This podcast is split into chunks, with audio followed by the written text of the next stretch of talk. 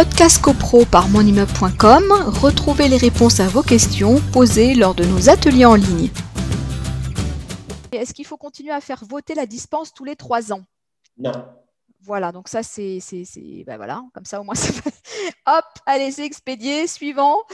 là je euh, reviens vraiment sur le point qui est important. Comme euh, je rappelais que le texte euh, le, dit, mais ça existait depuis toujours, que comme les copropriétaires peuvent mettre à l'ordre du jour des contrats de syndic, j'allais dire c'est l'option à privilégier dans les copropriétés où il y a un échange, que ce soit conseil syndical ou pas conseil syndical, il y a un groupe de copropriétaires qui peut très bien euh, mandater euh, l'un d'entre eux ou plusieurs d'entre eux d'aller consulter des contrats de syndic, de faire un travail euh, préliminaire et puis après de les porter à l'ordre du jour. C'est la meilleure, la meilleure mise en concurrence, ça restera celle-là. Hein.